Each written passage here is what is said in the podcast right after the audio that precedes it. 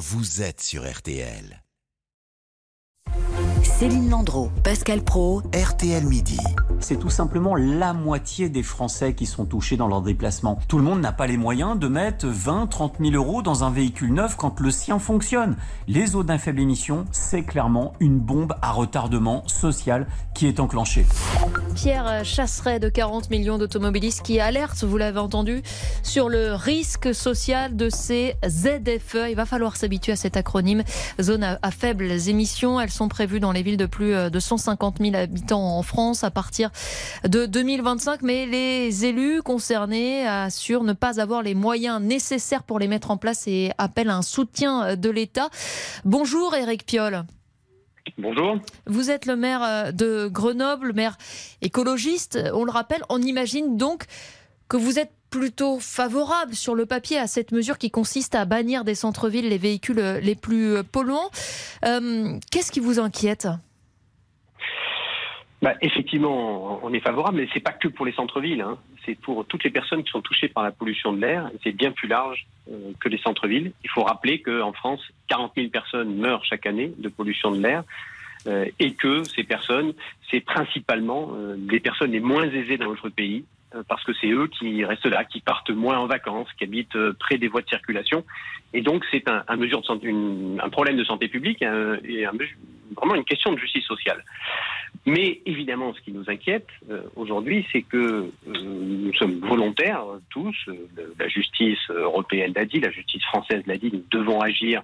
Nous ne pouvons pas continuer comme ça, finalement, à tuer des gens délibérément. Hein. mais nous avons besoin d'accompagnement, d'accompagnement financier pour que, effectivement, tout le monde trouve une solution de déplacement qui soit à la hauteur de ses besoins. Voilà. On, on rappelle Ça, que c'est les... c'est une demande majeure vis-à-vis du gouvernement. On rappelle que ces euh, zones à faibles émissions, elles obéissent à, à des règles différentes selon les régions. hein. Il y a plusieurs critères qui entrent en ligne de compte. Oui, effectivement, parce qu'il y a à la fois une pollution aux particules fines, donc des toutes petites particules en l'air qui viennent dans vos poumons et puis qui peuvent même éventuellement migrer dans votre, cerveau. Euh, et puis il y a les oxydes d'azote qui là aussi euh, génèrent des maladies chroniques, des cancers, etc. Et donc euh, sur ces oxydes d'azote, ben, il y a maintenant euh, la France, grosso modo, la pollution euh, réduit, hein, c'est réduit de 30 à 50% par exemple ces dix dernières années à Grenoble, ce qui fait d'ailleurs que nous sommes sortis euh, du contentieux européen, nous sommes maintenant au-dessus des normes européennes, mais euh, ces normes, elles sont très au-dessus euh, de celles de l'Organisation mondiale de la santé. Donc nous devons continuer à progresser. Euh, donc c'est effectivement euh, essentiel de pouvoir adapter ça à, à chaque territoire, mais essentiel de pouvoir accompagner notamment le, pas que les frontières administratives d'une métropole, hein, mais tous ceux qui viennent travailler dans cette métropole et qui ont besoin de moyens de locomotion.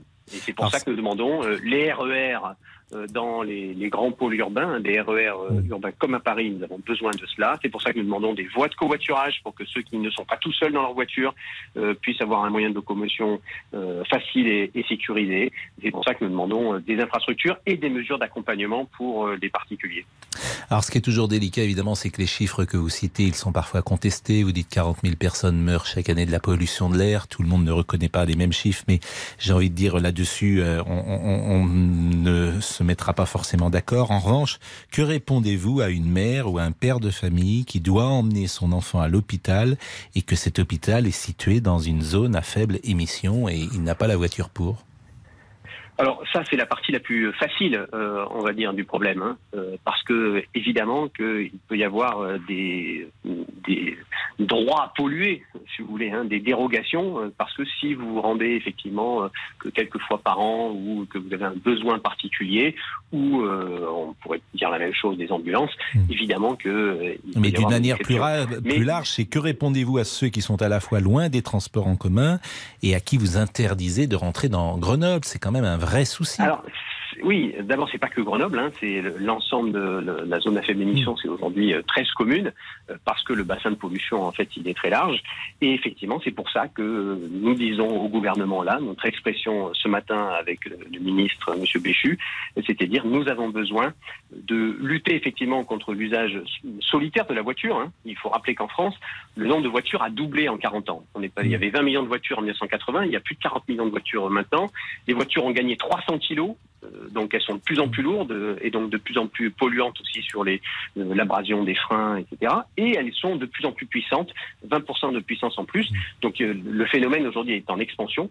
Et si nous voulons offrir des solutions qui soient cohérentes pour l'activité économique, mais pour tous ces développements contraints, c'est pour ça que nous avons besoin de RER e dans les gros bassins urbains, de solutions de rabattement aussi sur les transports en commun, et puis de développer aussi des politiques de vélo qui aillent plus loin. Hein. Le vélo, mm. pas limité pour 3 km. On peut, on regarde les modèles allemands où les gens font parfois 15-20 km en vélo électrique pour aller au travail.